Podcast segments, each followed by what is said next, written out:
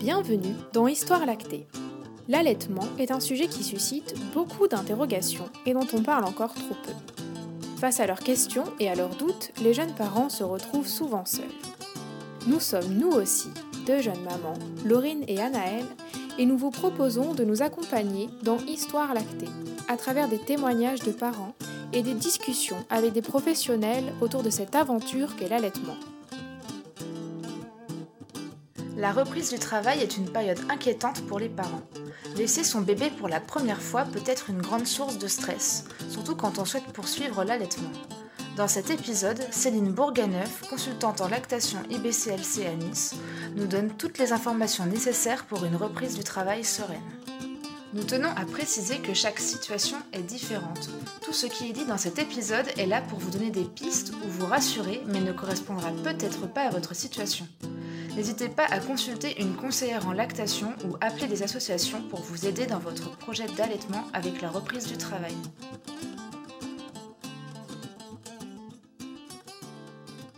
Bonjour à toi Céline, euh, on est très contente de t'avoir euh, aujourd'hui sur le podcast et merci de venir prendre le temps de répondre à nos questions sur la reprise du travail et l'allaitement. Est-ce que tu peux commencer par te présenter et nous dire un peu euh, qui tu es et ce que tu fais dans la vie? Merci et bonjour à vous, Histoire Lactée. Je suis ravie d'être avec vous aujourd'hui pour discuter allaitement. Je me présente, je suis euh, infirmière puricultrice à la base, consultante en lactation IBCLC depuis 5 ans maintenant. Je travaille euh, en libéral, en cabinet, euh, également en visio et à domicile pour les urgences. Je travaille en prénatal et jusqu'au sevrage en passant par la diversification alimentaire et j'accompagne les mamans dans leur allaitement maternel euh, des petits mots, j'ai envie de dire, euh, jusqu'aux grandes difficultés parfois. Euh, et je soutiens surtout cet allaitement et cette alimentation naturelle depuis plus de 15 ans maintenant, puisque j'étais infirmière mmh. en réanimation néonatale avant avec les grands prématurés. Ah oui, oui, où le lait maternel est très important. Exactement, exactement. Ça sera peut-être le sujet d'un autre, euh, d'un autre podcast. Mais oui, c'est vrai, pourquoi pas. On n'y avait pas pensé, mais oui. C'est un médicament, hein. c'est une prescription médicale. Euh, c'est vrai. Les quantités et notamment les anticorps et l'actualité faisant aujourd'hui aussi que la Covid-19 euh, nous amène à, penser que vraiment l'allaitement maternel est, est, indispensable aussi pour, pour bien démarrer dans, dans la vie. Mmh, totalement. Alors, je vais commencer par la question la plus simple, mais la plus indispensable. Euh, est-il possible de continuer à allaiter quand on reprend le travail? Oh que oui J'ai du mal, aujourd'hui à penser qu'on puisse encore se poser la question. Euh, malheureusement, il y a beaucoup trop de fausses idées et de fausses euh, interventions sur la reprise du travail et un arrêt potentiel de l'allaitement maternel. C'est évidemment compatible à 200%. Et euh, légalement, est-ce qu'il y a des, droits, enfin, on a des droits particuliers par rapport à la reprise du travail ou, ça dépend de l'employeur Alors, ça dépend de l'employeur, mais il y a surtout des lois. C'est régi par des lois. Il y a des articles, il y en a quatre. Euh, pour les citer, il y a l'article L1225-30 qui nous donne la possibilité d'avoir une heure par jour pendant un an à compter du jour de la naissance pour pouvoir avoir une heure d'allaitement par jour. Elle est euh, déclinée sur un autre article qui donne la possibilité soit de la faire sur une heure euh, en une fois ou en deux périodes de 30 minutes. Également, d'autres articles qui nous disent que les mamans peuvent allaiter dans l'établissement dans lequel elles travaillent et qu'elles doivent normalement, je dis bien normalement, avoir un local dédié et adapté pour pouvoir allaiter les bébés dans le milieu du travail. Alors, il est quand même précisé qu'il doit y avoir des dispositions euh, sur ce code du travail qui valent qu'à défaut de règles conventionnelles plus favorables, c'est-à-dire que en fait ça dépend aussi des entreprises et euh, des protocoles internes, j'ai envie de dire, de, chaque euh, établissement. D'accord. et au bout d'un an, du coup, ça se passe comment? On peut, on n'a plus d'heures obligatoires pour pouvoir, enfin, il y a plus, on n'a plus cette obligation de laisser une heure aux mamans pour allaiter, c'est ça? D'allaiter. Après, ça dépend euh, effectivement des, établissements, des droits sur lesquels euh, on, peut se permettre, j'ai envie de dire, de, pouvoir demander. Moi, c'est ce que je, dis toujours aux, femmes qui, reprennent le travail, c'est de voir un petit peu avec, euh, avec leur, supérieur la possibilité de pouvoir faire un aménagement et de trouver un consensus, j'ai envie de dire, entre les besoins de la maman et les besoins de, travail, du service ou de, l'employeur et du, bureau dans lequel elle est pour pouvoir aménager euh, les plages horaires et poursuivre un allaitement pérenne au-delà de un an, puisqu'on n'oublie pas que dans cette année-là, il y a toute l'année de tous les mois pardon de, maternité puisque ça part au jour de naissance. Donc si ah. les trois premiers, quatre premiers mois on travaille pas, on a déjà ces quatre mois-là. Donc c'est pas un an à partir de la reprise du travail, mais au jour de naissance. D'accord, ok. Là, par exemple, dans ce cas-là, ça veut dire qu'on peut amener son, enfin, que l'enfant peut être, on peut allaiter au travail, c'est ça, en amenant son bébé? Quelqu'un vient nous déposer, par exemple? Il y a deux possibilités. Soit euh, l'enfant peut venir euh, sur place, je pense par exemple au papa, hein, euh, qui peuvent très bien amener l'enfant sur place pour que l'enfant puisse être allaité dans le milieu du travail si c'est compatible, dans un local dédié et adapté. Et sinon, la maman peut se déplacer dans les crèches collectives, par exemple les crèches d'entreprise, ou si l'assistante maternelle n'est pas très loin, soit deux fois 30 minutes, soit une fois une heure hors de son travail. Donc elle est autorisée à quitter son poste pour pouvoir aller allaiter son bébé, quoi.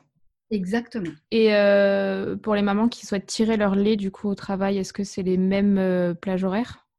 C'est les mêmes plages horaires. Exactement. C'est les mêmes plages horaires. Après, euh, j'ai envie de dire, moi, ce que je dis aux mamans, autant euh, pour un, projet de naissance ou un projet d'allaitement, c'est faire un projet de reprise de travail et à la reprise de travail, d'évaluer les besoins en fonction de la lactation. Si c'est des mamans qui ont besoin de tirer deux fois, trois fois sur le temps de travail, en fonction des horaires qu'elles ont aussi hein, sur, sur le temps de, travail. Les mamans qui travaillent en 12 heures, par exemple, ou les mamans qui travaillent en 8, elles ne vont pas avoir les mêmes besoins. Mmh établir entre guillemets euh, une charte avec l'employeur euh, et, la maman pour pouvoir être au mieux dans les besoins à la fois du bébé, à la fois de la maman et à la fois de, l'entreprise dans laquelle elle travaille. Donc ça veut dire que cette charte, on peut la, mettre par écrit déjà pendant, euh, enfin après la naissance ou pendant la grossesse? On peut la mettre euh, soit pendant la grossesse, soit pendant la naissance, avant la reprise du travail, et surtout que ce soit signé de la part des, deux parties pour pouvoir euh, bah, être en accord et en harmonie avec, euh, avec son choix et avec les besoins de, la boîte dans laquelle, dans laquelle on travaille. C'est important, à mon sens, avant justement de dire que reprise du travail égale arrêt de l'allaitement, parce qu'il y a plein de choses qui sont finalement possibles. Alors, je ne dis pas que c'est possible partout, mais en général, en passant par la communication, on arrive toujours à trouver mmh. Euh, un consensus entre les besoins euh, à la fois euh, maternels et les besoins de l'entreprise. Et là, c'est une question pour ceux qui ont des horaires de travail assez classiques. À partir de quel âge est-ce qu'on n'est plus obligé de... Enfin, on pourrait se passer de tirer le lait la journée ou de faire venir le bébé où il aurait plus besoin quoi la journée? Et on pourrait se... seulement l'allaiter le matin et le soir Alors ça, ça dépend entièrement du choix et des projets d'allaitement qui sont individuelles. Il y a des mamans qui veulent continuer, il y a plusieurs façons de faire. Hein. Il y a des mamans qui veulent continuer à allaiter un allaitement exclusif, donc qui vont tirer leur lait sur le lieu de travail pour pouvoir euh, couvrir les besoins euh, en lait maternel pendant tout le temps de, de l'absence. Et il y en a d'autres pour lesquelles elles vont passer sur un allaitement mixte où elles tireront à peine leur lait, voire pas du tout sur leur lieu de travail, et qu'il y aura un allaitement effectivement que sur les temps de présence, donc week-end, matin et soir par exemple. Tout est possible.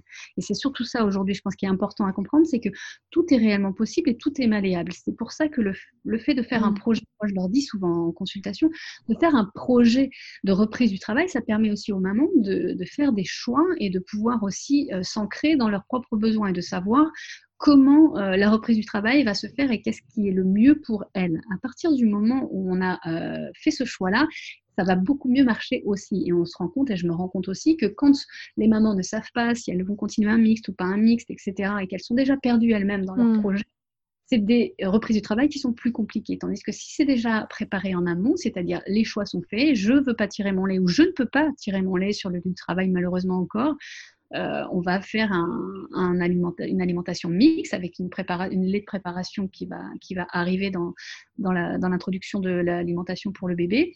Et ça va se faire en amont d'ici, moi en général, préconise 15 jours avant une reprise euh, du travail quand on passe sur un allaitement mixte. Si on est sur un allaitement exclusif, j'ai envie de dire, à part faire un petit peu de stock, et ça on peut en parler dès maintenant, euh, moi je dis aux mamans, dans les, pareil, dans les 15 jours, de, tirer leur lait potentiellement euh, le matin, une fois, après une tétée, de tirer des petites quantités pour faire des stocks régulièrement, histoire d'avoir 2-3 jours au minimum d'avance, et pas forcément faire des grands stocks et s'y préparer un mois, un mois et demi à mmh.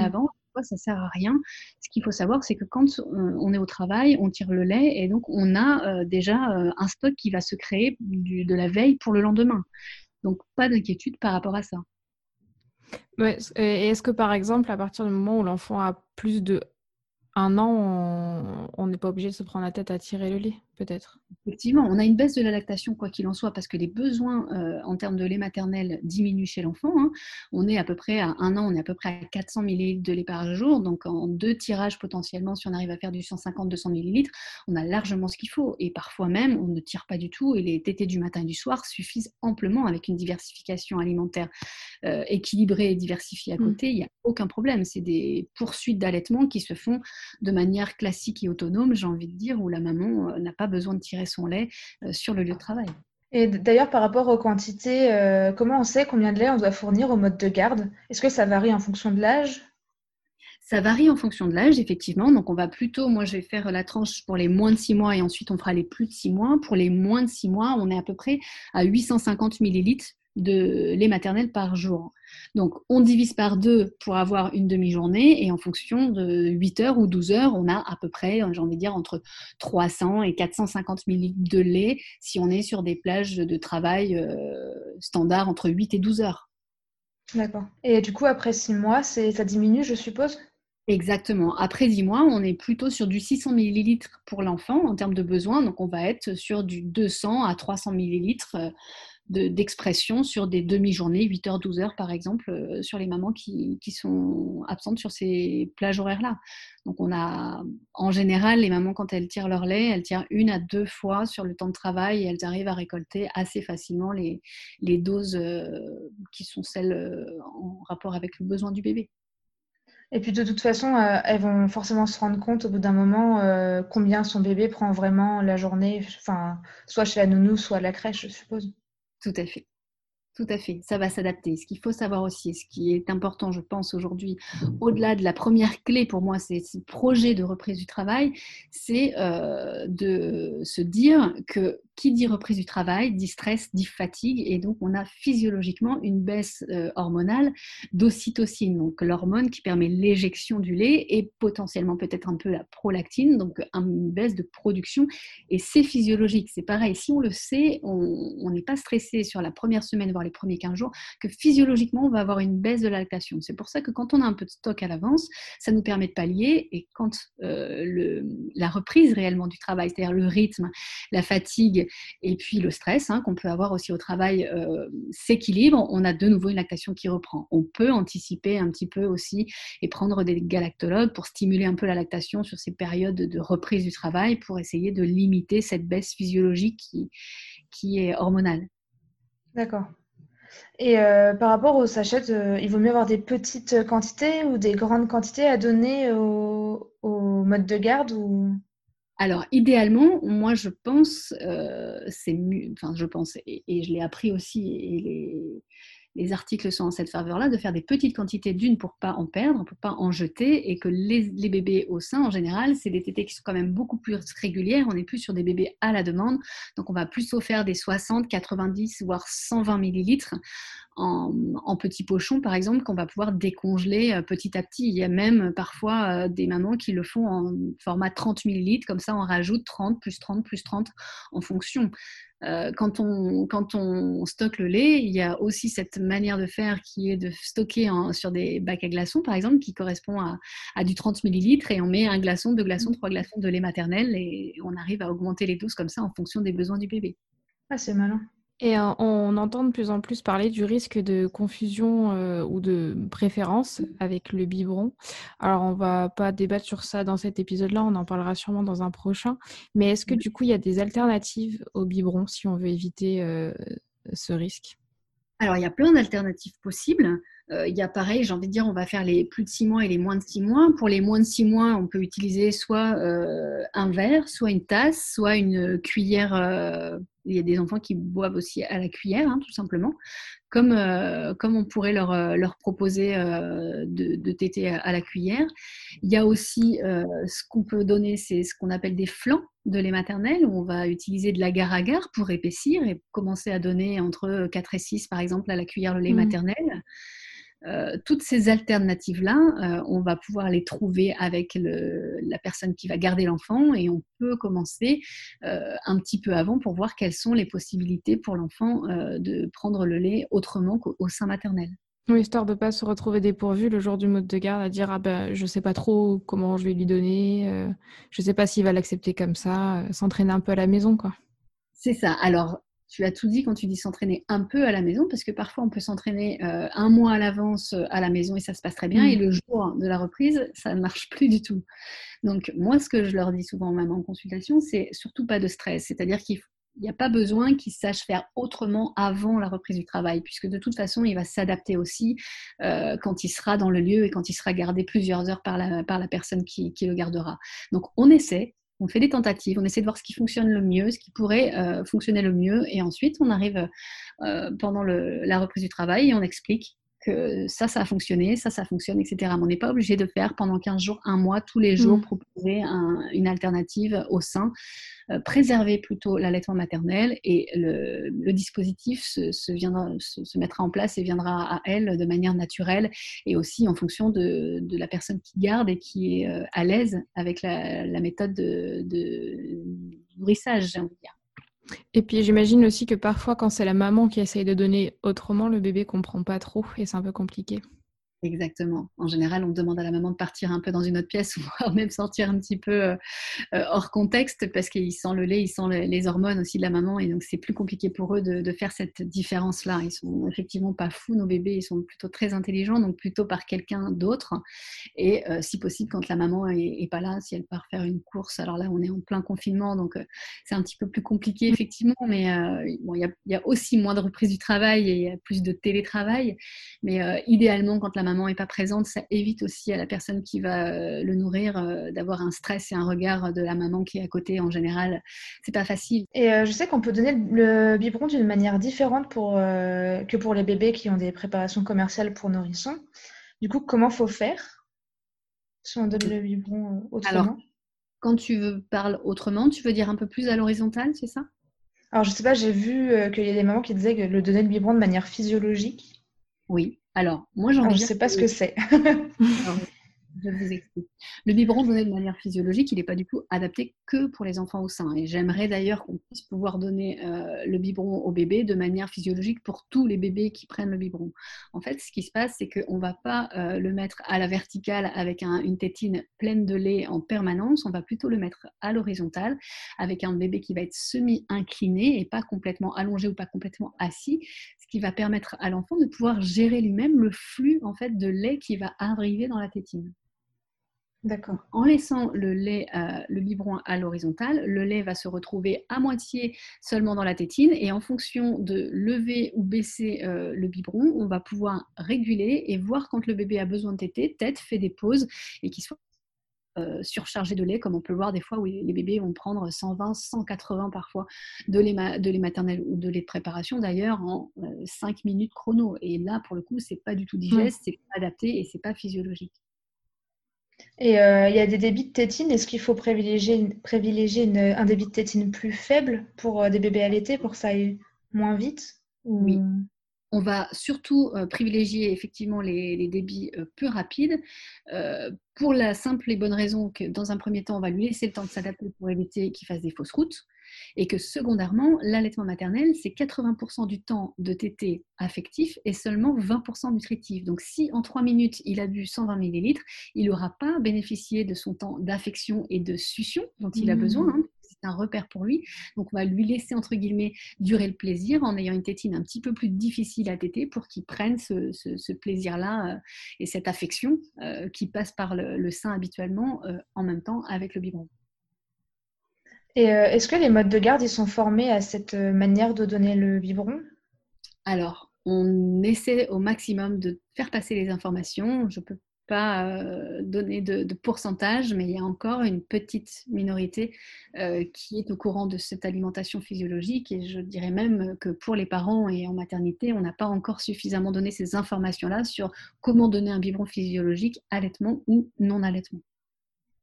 Et euh, du coup, comment on peut, amener on peut être amené à en parler avec le mode de garde pour que la personne ne se sente pas forcément froissée dans ses habitudes? Parce que je suppose qu'elle doit se sentir aussi euh, légitime dans la manière dont elle donne le biberon aux autres. Eh ben, moi, j'ai envie de dire qu'on le fait écouter le podcast. Malin. Après, il y a, sur Internet, il y a des tutos aussi sur euh, donner justement un biberon physiologique, etc. Il y a des études aussi qui ont été, euh, je ne les ai pas en tête, mais il y a des études aussi qui ont été montrées sur, euh, sur l'importance de respecter le rythme du bébé quand il tète. ça, ça on essaiera de les mettre dans la description du podcast si on les retrouve. Oui, et puis ce que j'ai envie de dire aussi, c'est aussi les mamans, aussi si elles, elles l'ont déjà fait et qu'elles savent le faire, elles peuvent aussi montrer aux assistantes maternelles la manière dont il prend le biberon tout simplement et que ses habitudes sont aussi sans forcément passer par le fait qu'elle veut absolument que le biberon soit donné d'une manière physiologique, etc. Ce qui peut mettre à mal effectivement la, personne qui va recevoir l'enfant et plutôt lui expliquer qu'il a l'habitude de boire de cette manière-là et qu'elle apprenne d'elle-même à voir que le, débit est différent et que l'enfant, euh, à coup sûr, euh, profite plus largement euh, des bénéfices de, boire du lait euh, de manière euh, active et acteur. Du coup, c'est un peu la même chose pour les modes de garde qui refuseraient de donner autrement qu'au biberon parce que pour eux, c'est peut-être plus simple. du coup, c'est la communication la clé. Exactement. La communication. Il n'y a, a, pas d'autre mot. Et puis, euh, moi, j'ai envie de dire aussi faire des périodes d'adaptation un peu plus longues où les mamans euh, peuvent leur montrer euh, comment elles arrivent à, lui donner autrement qu'au biberon pour qu'on puisse rassurer les modes de garde. Parce que c'est pas évident non plus de garder des enfants quand c'est pas les siens et en plus quand c'est des techniques dont on n'a pas l'habitude. Donc, il faut se mettre aussi à leur place et plutôt être dans le mode de l'échange, de la communication et de l'observation pour les apaiser et les rassurer sur cette nouvelle technique. Euh, pareil, du coup, pour le choix du contenant qui est le plus simple, euh, au final, ça dépend de la maman et ça dépend du bébé et du mode de garde aussi, j'imagine. Il faut en parler avant. Exactement. C'est vraiment, moi, je, dis vraiment, c'est la clé en fait. Hein. Euh, on a déjà vu qu'on pouvait tirer une ou deux fois par jour selon ce qui nous arrangeait au travail. Mais comment s'organiser pour le tirage combien, À quel moment on sait qu'on doit tirer combien, Comment on sait si on doit tirer une fois ou deux? Alors, super question. Euh, en fait, ce qui, est, important déjà, c'est de savoir euh, comment on tire le lait. Est-ce qu'on le fait avec euh, un tire électrique ou est-ce qu'on le fait avec une expression manuelle? Tout est possible. On peut aussi utiliser un tire-lait manuel. Il y a vraiment plusieurs méthodes pour pouvoir déjà tirer le lait. Euh, ensuite, euh, on va euh, surtout pas attendre que ça soit trop tard, j'ai envie de dire. C'est-à-dire que quand on sent que ça commence déjà un petit peu à picoter, et j'ai envie de dire, je vais inviter les femmes à manipuler et à toucher, palper leurs seins pour voir si les seins sont pas trop rouges, sont pas trop douloureux, sont pas trop indurés, et si en termes de, massage, on est sur quelque chose de dur ou de souple, c'est là qu'on va avoir cette, cette grande différence et qui va nous dire, là, je pense qu'il va être temps de d'exprimer le lait. Euh, ne jamais, euh, j'ai envie de dire, euh, attendre l'heure suivante en se disant, bon là ça va encore, j'attends une heure. J'ai plutôt envie de dire de le faire plutôt par anticipation. Il vaut mieux le faire un petit peu trop tôt, j'ai envie de dire, que trop tard. Le risque du trop tard, c'est d'avoir un engorgement, et là, c'est beaucoup plus compliqué, ou alors même avoir des fuites de lait. Donc, j'ai envie de dire, palper ses seins, ressentir, et quand on sent que ça commence à être un petit peu Inconfortable, voilà, lourd, inconfortable, euh, c'est vraiment le moment d'exprimer le lait. Alors, il y a des mamans qui peuvent rester 4-5 euh, heures sans tirer et d'autres pour lesquelles, toutes les 2-3 heures potentiellement, elles vont devoir tirer. Euh, idéalement, c'est d'avoir un tire-lait type un petit peu nomade, quelque chose qui peut se manipuler assez facilement, qui ne fait pas trop de bruit et idéalement en double pampage pour deux raisons. Ça stimule la lactation et en même temps, c'est un gain de temps en termes de rapidité. Et on peut louer les tirelets électriques aussi euh, Exactement. avec une ordonnance. Exactement. En simple ou en double pompage, euh, il suffit simplement de le spécifier sur l'ordonnance. Ce qui est important aussi, euh, c'est de savoir la taille de la tétrelle au préalable et s'être renseigné auprès d'une consultante en lactation ou d'une personne formée spécialisée qui va pouvoir savoir aussi si la taille de la tétrelle est adaptée à la taille de votre sein. Sinon, vous allez vous retrouver avec un tire-lait qui ne fonctionne pas et en fait, c'est simplement que l'éjection ne peut pas se faire s'il est ou trop petit ou trop grand. Et comment on arrive à savoir euh, quand la taille qu'on a besoin? Est-ce qu'on peut demander en pharmacie, par exemple, de nous aider à, choisir la taille de la tétrelle tout à fait. Il y a certaines personnes qui sont formées. En fait, il y a des petites réglettes qui existent. Il y a des super tutos également sur, euh, sur Internet qui sont, qui sont faits. En général, on prend le diamètre du, du mamelon, du téton, hein, vraiment, et on rajoute 2 mm de chaque côté, soit 4 mm, pour avoir à peu près la taille de la tétrelle. Il faut pas que ça touche les bords, il ne faut pas non plus qu'il y ait l'intégralité du téton, voire du mamelon, qui aille et qui rentre à l'intérieur de la tétrelle. Et puis si on n'est pas à l'aise au moment de tirer, je suppose que c'est que la taille, la taille n'est pas la bonne et dans ce cas-là, il faut essayer de trouver la taille la plus appropriée. Oui, ça ne doit pas faire mal, jamais. Et par rapport à la conservation du lait qui est tiré, comment ça marche au niveau des... Mmh, comment on dit? Mince, j'ai pas le mot. des durées. Alors, il y a plusieurs possibilités. Il y a les lois françaises, il y a les lois un peu plus américaines, il y a l'AFSA 2005, il y a la Lechelli 2009, il y a la BM 2004 qui n'ont pas tout à fait toutes les mêmes règles de réglementation, j'ai envie de dire. Euh, faut faire au mieux. Quand je dis faire au mieux, c'est-à-dire ça dépend de l'âge du bébé. En général, sur les moins d'un mois, je pense qu'il faut être un petit peu plus rigoureux.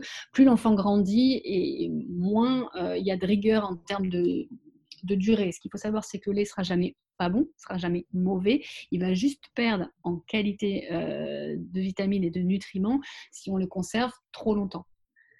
Ça veut dire quoi? Ça veut dire qu'au réfrigérateur, c'est un lait qui va pouvoir se garder entre 5 et 8 jours, par exemple. Donc, c'est pour ça que je dis entre 5 et 8 jours. Ça dépend de quelle grille euh, on, se, on, se, réfère.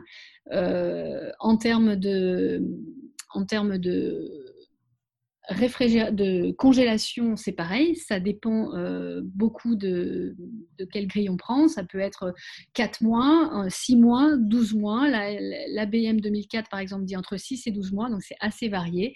Euh, L'AFSA 2005 dit 4 mois. Euh, moi, je fais une fourchette et je dis qu'entre 4 mois et 1 an, on peut congeler le lait. Plus on va euh, être, attendre vers les 12 mois et moins on va avoir de qualité nutritive en termes de, de, qualité de lait. Mais on ne va pas non plus jeter du lait. D'accord? Si l'enfant a un mois, de toute façon, on n'aura pas un lait qui sera depuis 12 mois dans un congélateur. C'est sûr. C'est adapté.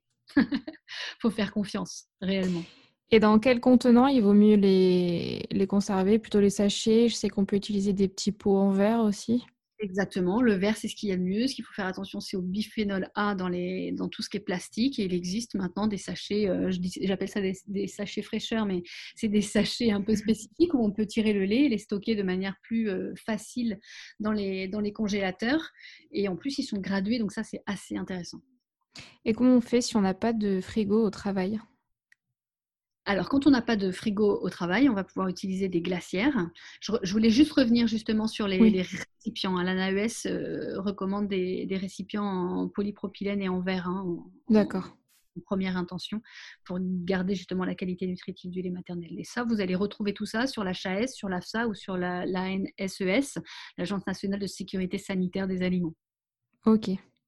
Donc pareil, quand on veut transporter son lait du travail au domicile ou du domicile à la nounou ou à la crèche, euh, la, du coup la glacière. Voilà, ou un sac isotherme euh, avec des packs réfrigérés à l'intérieur. Ce qu'il faut faire attention, c'est qu'il n'y ait pas de rupture de la chaîne de froid. Et le lait euh, maternel doit être replacé au réfrigérateur dès l'arrivée à, à moins de 4 degrés. Et j'imagine que c'est comme tout le reste, on ne recongèle pas du lait maternel décongelé. Exactement. Là, il y, a a quelque chose qui a, par contre, sur la décongélation. Le lait euh, décongelé, idéalement, on va le décongeler la veille en passant par le réfrigérateur pour qu'on ne passe pas d'un lait congelé à un lait qui va être complètement euh, chaud euh, en quelques minutes. On va idéalement décongeler la veille pour qu'il se décongèle tranquillement dans le réfrigérateur. Ensuite, on va pouvoir le chauffer et si l'enfant ne prend pas tout son, son lait, on ne pourra pas, s'il a été congelé, le réutiliser. En revanche, si on est sur un lait frais qu'on a euh, laissé au réfrigérateur, par exemple, trois jours, que l'enfant n'a pas tout bu, on peut le remettre au réfrigérateur et le réchauffer une deuxième fois. D'accord. Et il y a certaines mamans qui rapportent aussi que quand elles décongèlent ou qu'elles ressortent leur lait, il y a une, odeur qui est pas, pas top. Je crois que c'est quand le lait lipase, c'est quelque chose comme ça, non? La lipase, en fait, c'est une enzyme en fait de prédigestion du lait maternel qui se met en route dès l'éjection euh, du sein. Et donc, c'est une prédigestion du lait et ça crée ce, goût un petit peu amer qu'on peut retrouver effectivement dans, le, dans, ce, dans ce lait euh, qui a été euh, congelé ou gardé un petit peu trop longtemps au réfrigérateur. Mais il n'y a aucun risque à le donner au bébé aucun risque. C'est juste qu'il est déjà prédigéré, donc il a déjà une odeur et un mmh. goût un peu acre, de, comme un lait caillé, un lait qui a déjà été prédigéré, que l'enfant va avoir fait un reflux, par exemple. Donc c'est possible que les, certains enfants n'aiment pas, tout simplement. Exactement. Donc là, on va essayer de le, chauffer à 37 degrés pour essayer de, limiter un peu euh, l'odeur. Au moment avant de le congeler ou au moment où on le ressort? Ça dépend des laits, j'ai envie de dire. Euh, on, peut faire, on peut essayer de le faire avant et on va surtout essayer de le faire après. D'accord. Et donc, on a déjà parlé de la, de la baisse potentielle de lactation au moment de la reprise du travail. Mais du coup, s'il y a vraiment une baisse de lactation, qu'est-ce qu'on peut faire Quels sont les aliments justement galactogènes, c'est ça? Oui, galactogène, galactologue. alors, avant d'utiliser quoi que ce soit, on va surtout faire énormément à la demande quand l'enfant est présent avec la maman. On va reprendre éventuellement les tétés nocturnes, puisque la prolactine se produit beaucoup plus la nuit, donc entre minuit et 5 heures globalement. Donc, on va privilégier les tétés la nuit pour relancer naturellement la, lactation. Et si jamais on a une baisse de lactation qui est vraiment avérée, on va pouvoir utiliser les galactologues. Alors, il y a des tisanes d'allaitement, il y a, euh, je ne sais même pas si j'ai le droit de, citer de marques, euh, de choses comme ça. Il y a tout ce qui est fenouil, ou en tout cas tout ce qui est stimulant naturel de la lactation, cumin, anis, amande, noix, noisettes. Tout ça, c'est des choses qui sont des stimulants naturels. Et sinon, il existe des médicaments pour pouvoir essayer de stimuler la lactation. Et si on a vraiment une baisse, on peut consulter quelqu'un aussi, euh, comme une consultante euh, IBCLC euh, comme toi, pour, pour trouver une solution. Moi, je trouve que idéalement, les mamans, je les vois au moins une fois pour la reprise du travail, pour faire ce fameux projet de reprise du travail, et où on a pu déjà élaborer un petit peu toutes ces questions-là et voir un petit peu ce qu'on peut mettre en place quand certaines difficultés peuvent arriver. D'accord ça permet au moins de, savoir euh, vers qui se retourner euh, au moment venu. Alors, nous, les IBCLC, on est, on est formés. Hein. Il y a les DU de, lactation humaine aussi. Il y a toutes les associations aussi, hein, la Lecce League, et, qui sont là aussi pour vous donner euh, des informations, peut-être pas aussi précises. Et en tout cas, elles seront redirigées sur, si besoin vers les consultants en lactation. Mais il y a tout un, un réseau, j'ai envie de dire, adapté pour pouvoir avoir les bonnes, les bonnes réponses. Euh, bon, on va parler un tout petit peu de l'actualité vu que cet épisode sort pendant le deuxième confinement. Euh, déjà, on peut poser la question est-ce qu'il est possible de continuer à allaiter malgré le fait que la maman ou le bébé soit positif au Covid? Alors, c'est pas est-ce qu'elle peut, c'est surtout elle doit, puisque euh, dans le lait maternel, il y a des anticorps qui vont pouvoir permettre au bébé de se protéger de la Covid-19. Euh, il y a un système salivaire en fait qui euh, donne des récepteurs au niveau des canaux galactophores au niveau du sein qui permettent justement à la maman de programmer des anticorps spécifiques à la Covid-19 et de pouvoir justement euh, créer des anticorps qui vont protéger son bébé contre, contre les virus. Alors là, on parle de la Covid-19, mais il y a tous les virus de l'hiver qui vont arriver, la grippe notamment, la bronchiolite, la gastro, tous ces, toutes ces, ces maladies d'hiver qui vont arriver là bientôt. L'allaitement maternel est vraiment une prévention euh, à large spectre, j'ai envie de dire, sur euh, les maladies infantiles. D'accord, donc c'est toujours bénéfique, on n'a pas à s'inquiéter de, transmettre le virus. Exactement, quel virus toujours bénéfique. Si la maman est porteuse de la Covid-19, elle prendra les mesures protectrices avec le lavage des mains, le, euh, port du masque, etc. Bien nettoyer le tire-lait si elle utilise un tire-lait, si elle est trop fatiguée pour mettre son bébé au sein, etc. etc. Mais on n'a absolument pas à arrêter un allaitement ou à séparer la mère d'un enfant sur euh, un, virus quel qu'il soit, et la Covid-19 en fait partie. La seule euh, séparation qui sera envisageable, c'est quand la maman est vraiment très fatiguée ou en réanimation, et dans ce cas-là, on n'aura pas de contact possible euh, avec, euh, avec la maman et on préconisera au maximum la poursuite du tire-lait si la maman est en capacité de le faire pour maintenir au maximum l'allaitement. D'accord. Et pour les enfants qui sont toujours en collectivité, est-ce qu'il y a des, des, protocoles sanitaires qui ont changé par rapport euh, au lait maternel? Par rapport à la conservation ou par rapport à... Ouais, par rapport à, tout ce qu'il faut donner. Enfin, par exemple, ils ont peut-être des conditions quand on rentre à la crèche, par exemple, donner, euh, euh, conserver dans telle quantité? Est-ce qu'il y y a des crèches qui, je sais pas comment. Alors, sur moi, mes dernières recommandations, il n'y en a pas. C'est euh, toujours les mêmes règles sanitaires pour la conservation du lait maternel et sur le fait de donner le, lait maternel au même titre que euh, on le fait quand l'enfant est pas. Euh, en mmh. général, si l'enfant est infecté de la Covid-19, il ne sera pas en collectivité. Il sera, il sera certainement. Je cherche mon mot. Avec ses parents à domicile. Voilà, pas autorisé à rester en collectivité, tout à fait. Et euh, dans ce contexte, on peut penser plus particulièrement aux, mamans qui travaillent dans le milieu médical, qui ont souvent des horaires atypiques, qui travaillent à la nuit ou qui font des gardes de 12 heures. Euh, est-ce que c'est... Comment? Ou de 24 heures. Ou de 24 heures, exactement.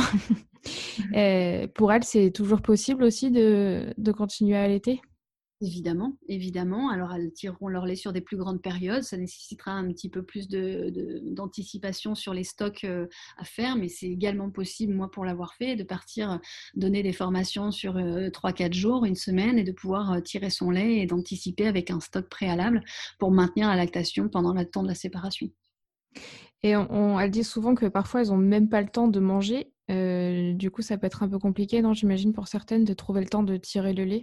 Exactement. D'où l'importance pour moi, euh, je reviens vraiment dessus, de faire un projet. C'est-à-dire que quand on a un projet, ça va être plus facile pour nous de nous y tenir parce que pour avoir travaillé en réanimation euh, néonatale et pour avoir tiré mon lait, on va euh, vite et au plus vite, j'ai envie de dire, aller vers les soins et vers nos patients plutôt que de tirer le lait. Alors le risque, c'est celui que j'ai eu, hein, c'est d'avoir des engorgements à répétition.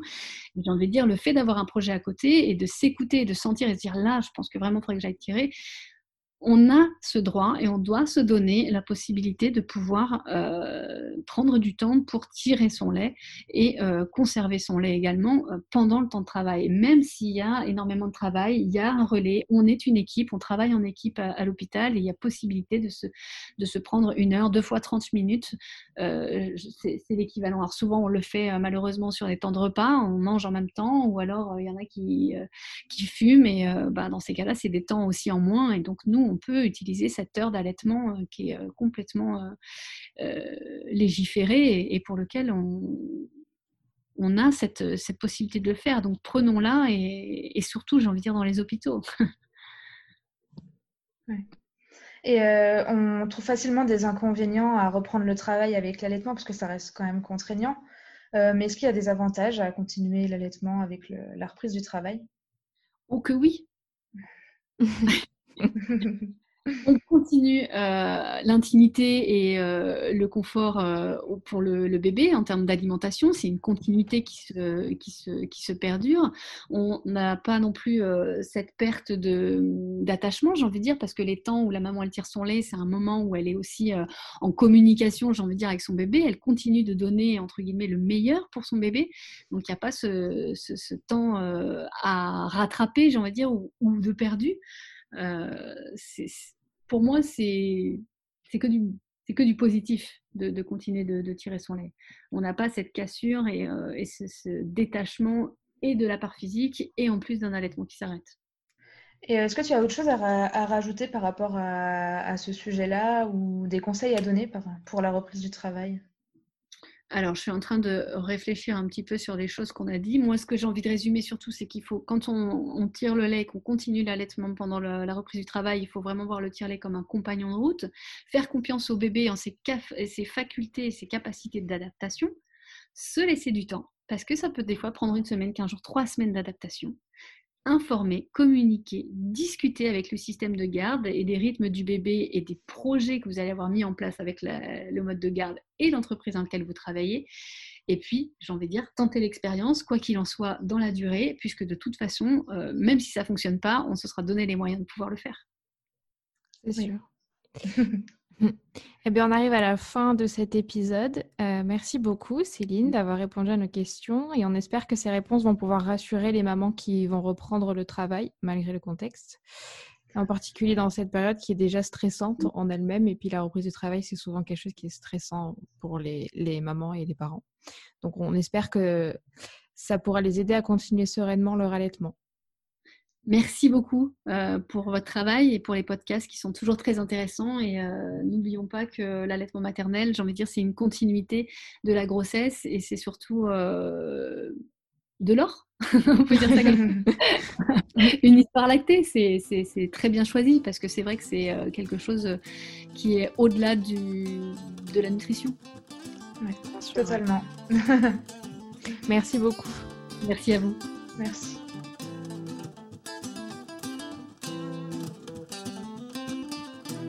Nous espérons que cet épisode aura répondu à vos interrogations sur la reprise du travail. Merci encore à Céline d'avoir répondu à toutes nos questions. Vous pouvez retrouver dans la description ses coordonnées et le lien vers son site internet. Si cet épisode vous a plu, n'hésitez pas à le partager autour de vous.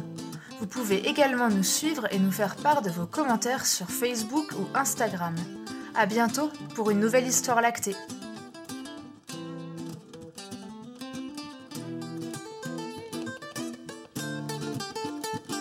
Life's a foolish game. Hey, life's a foolish game. Life's a foolish game.